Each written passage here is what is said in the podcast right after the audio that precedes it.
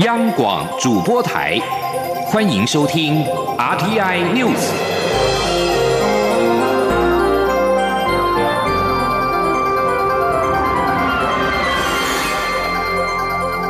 听众朋友您好，欢迎收听这节央广主播台提供给您的 RTI News，我是张顺祥。行政院发言人罗秉成今天表示，因应疫情升温，行政院长苏贞昌今天上午召开了财经首长会议，并在会中指示各个部会要稳定金融机构运作以及股汇市的秩序，并确保民生物资供应充足，同时要加强规范各生产端以及重要产业的防疫措施。主动协助及辅导厂商做好分仓分流、异地办公等准备。请央广记者欧阳梦平的采访报道。行政院长苏贞昌今天上午召开财经首长会议，包括副院长沈荣金、国发会主委龚明鑫、财政部长苏建荣、经管会主委黄天木、中央银行总裁杨金龙、经济部长王美花等部会首长均出席。行政院发言人罗秉成指出，财经首长均在会中表示，各上市贵公司的获利比起去年都有大幅成长，外销订单也非常充足。目前疫情发展对于消费端有短期影响，但只要能够尽快控制住疫情，有效围堵疫情扩散，加上政府已经提出扩增新台币两千一百亿防疫纾困预算修法，在疫情稳定后进行新一波消费刺激，今年经济成长仍然能够维持预期。罗秉成表示，苏贞昌在会中要求各部会持续密切掌握市场的相关变化及趋势，针对金融机构正常运作、股汇市秩序稳定以及民生物资充足供应等进。行必要措施，并及时对外公布正确资讯。另外，苏贞昌也特别指示，要立即针对各生产端及重要产业所需的防疫措施加强规范，并挹注必要资源。科技部、经济部等各部会要主动协助及辅导，使厂商预先做好分流分仓、异地办公的准备与作为。苏贞昌表示，台湾的产业在各项防疫措施已经累积一年多的经验，台湾民众也。有非常高的防疫警觉心，但是在软硬体上一定有需要政府资源挹注之处。他请各部会迅速盘整需求，并提出解决方案，实际给予协助。中央广播电台记者欧阳梦平在台北采访报道。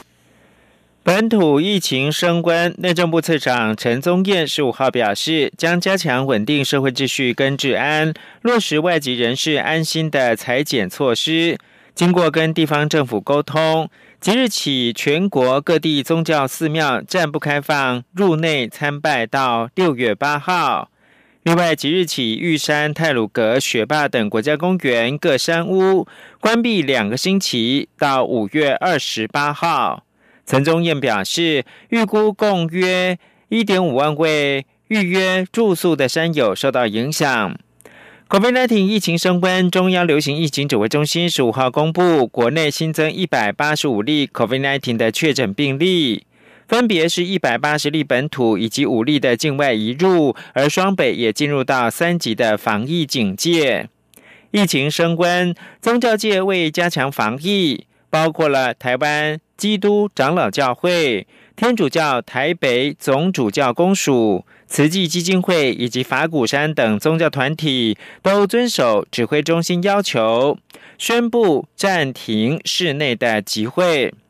台湾基督长老教会昨天晚间宣布，到六月八号，各中会群聚区会的各教会主日礼拜或者是团契各项的聚会，应该暂停或者是采取线上直播。天主教台北总主教公署也在十三号就宣布暂停主日弥撒以及各项例行性的团体聚会或者是朝圣的活动。平日弥撒以及偏远的堂区，请本堂神父以牧者的情怀自行决定。双北三级警戒，财政部表示，若盈利事业收入配合政府防疫措施受到影响，受冲击事业将可以减免营业税跟房屋税等相关的税负。此外，针对受到疫情冲击没有办法如期缴税的民众，将从宽受理民众申请延期或者是分期缴税。财政部并且宣布，假如民众因为接受隔离治疗、隔离或者是检疫，以致无法在法定期间内完成申报缴税，可以延长申报以及缴纳期限。展延申报缴纳期限届满还是没有办法申请结束的话，那么申报缴纳期限可以自隔离治疗结束的隔天开始，再展延二十天。双北防疫升到三级警戒，其他各县市也纷纷祭出应应的管制措施。财政部在今天还宣布，原定五月十七号前必须要完成的申报缴纳的该期营业税、货物税、烟酒税以及特销税等四个项目的税目申报期，全面的延长到五月三十一号为止。继续关注疫情。台北市万华区昨天在增加四十三例的 COVID-19 本土的个案，陆军第六军团三三化学兵群今天支援台北市，前往万华区进行第二波的地毯式的大消毒，全力的防堵疫情的扩散。另外，在今天国中会考结束之后。北市的防疫消毒大队也将到全市二十四个考场消毒，让师生能够安心的返校上课。请人记者欧阳梦平报道。台北市疫情严峻，已经在昨天升至第三级警戒，尤其万华区成为重灾区。陆军今天出动第六军团三三化学兵群支援台北市，针对万华区人潮聚集点及各街道巷弄间进行第二波地毯式全区大消毒。陆军共动员七十四人、二十二组消毒机具、四辆陆军悍马车、两辆重型消毒车。台北市防疫消毒大队则动员四十人、八辆消毒车以及二十四组消毒机具。要全力防堵疫情扩散。台北市环保局局长刘明龙表示，这项清消方案会持续到二十八号之后，视情况决定是否延长。他说：“呃，我们的消毒班跟这个各国军的这些化学兵啊，我们会持续的。”在万万华还有这一个相关的重要的这一些交通场域、公共场所哈，我们都会这一个呃进行环境的清消，这样的工作一直持续到这一波的疫情五月二十八号为为止。那当然看疫情的情况，如果有必要的话，我们还会继续的加强跟延长。另外，在今天国中会考结束后，北市防疫消毒大队也会到二十四个作为考场的校园进行完整消毒，让师生能够安心返校上课。在筛检站的内外，则有化学兵进驻，每完成一次筛检，就会进行及时的消毒。刘明龙也特别说明，清消时使用的药剂是一千 ppm 的漂白水，这是全世界通用，也是中央流行疫情指挥中心规定的成分，对人体无害，而且。可以充分有效杀死环境中的病菌与病毒。中央广播电台记者欧阳梦平在台北采访报道。COVID-19 本土确诊十五号单日新增一百八十人，双北升级为第三级警戒。台北市快筛站也涌现人潮，在今天。筛检人潮恐怕会只增不减，是否要增设快筛站？疫情指挥中心的指挥官陈时中今天下午将会举行记者会，说明疫情的相关事宜。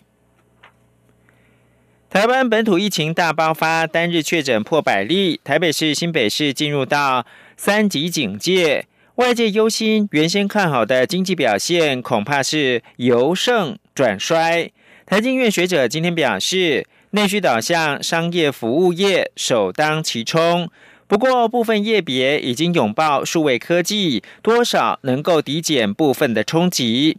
至于制造业，包括了电子、资通讯等出口主力产业，以及船产聚落都不在双北，而且科技业去年多已有相关的因应，影响有限。而船产自动化程度能否抵消疫情冲击，则有待观察。整体而言，学者是认为，台湾人团结力大，多愿意配合防疫，应该可以守住疫情，不至于爆发经济崩盘。央广记者谢嘉欣采访报道。武汉肺炎 （COVID-19） 疫情在台湾再度引爆。十五号，全台单日确诊一百八十名本土个案，双北疫情警戒升至第三级，其他县市则维持第二级或进入准第三级。不但引起民众恐慌心理，大抢物资，也让外界忧心未来经济发展恐由盛转衰。台经院研究员邱达生指出，疫情升温使防疫升级，零售、餐饮、娱乐、观光等内需导向业别和去年一样是首当其冲。尽管有些业别导入数位平台及外送等方式衍生新需求，但仅能抵消部分冲击，整体内需表现仍可能因此衰退。不过，邱达生指出，推升台湾经济表现的主力是出口，而占出口比重重中之重的是电子及资通讯业。两业别在第一季外销订单接单上旺，虽然现在双北进入三级警戒，但应不至于影响到这两个业别的出口，因为双北并非电子资通讯产业重镇，且高科技业多半早有准备，可说是赶在时代尖端。他说。他们的相关生产已经有因应去年以来的疫情的可能啊，譬如说它程度上的一个自动化，然后在生产制造的过程，它会有防疫的措施等等。所以说这部分因为疫情而导致我们出口主力的生产啊、制造啦，还有出口受到影响，这个我觉得是一个比较大的一个假设啦。另外，迎来复苏的传统产业在首季接单也是表现亮眼。邱达生指出，出多项重要船产重镇也不在双北。后续若疫情升温，这些船产能否维持出口不受影响？关键同样在产线的自动化程度，仍有待观察。邱达生认为，尽管防疫等级升至第三级，台湾经济仍不至于全面性崩盘，因为台湾人比较团结，相较于其他国家民众是更愿意配合国家防疫政策，应可守住疫情不再恶化。中央广播电台记者谢嘉欣采访报道：香港当局宣布，十六号开始，台湾抵港人士必须在指定的检疫酒店接受强制检疫十四天，取代目前的居家检疫。当局表示，由于台湾的疫情转差，确诊病例上升，政府将会更新预防以及控制疾病的规例。从十六号开始，所有抵达香港前十四天曾经停留台湾的入境者，必须在指定的检疫酒店接受强制检疫，不得居家检疫。有关人士必须在登机的时候出示在香港指定检疫酒店预订房间的确认书。澳门则在日前宣布，因应台湾疫情变化，十四号零点开始，所有入境前十四天到过台湾人士，登机必须持七十二小时内做出的核酸阴性证明。入境之后，必须在指定地点接受十四天的医学观察，以及最少七天的自我健康管理。此前，澳门是规定入境前十四天曾经到过台湾，需持有七日内 COVID-19 病毒核酸检测阴性证明。入境之后，只需要接受十四天指定地点的医学观察。另外，在新加坡，要求台湾入境的新加坡公民、永久居民、长期准证持有者需隔离二十一天，除了抵境时需接受病毒检测之外，隔离期间还要另外裁剪两次。为了强化 COVID-19 疫苗的保护力，比利时正研究可能要追加疫苗施打技术，建议特定高风险族群应该要接种第三剂的疫苗。比利时已经在讨论公民接种第三剂疫苗，甚至是朝向常规疫苗的可能性，而不止学术界，在药厂也同样的看法。莫德纳生技公司五月初表示，初期人体试验资料显示，是打第三剂疫苗，无论是莫德纳现有疫苗或实验中的升级版疫苗，都可以提升对巴西跟南非变种新冠病毒的免疫能力。新闻由张顺祥编辑播报。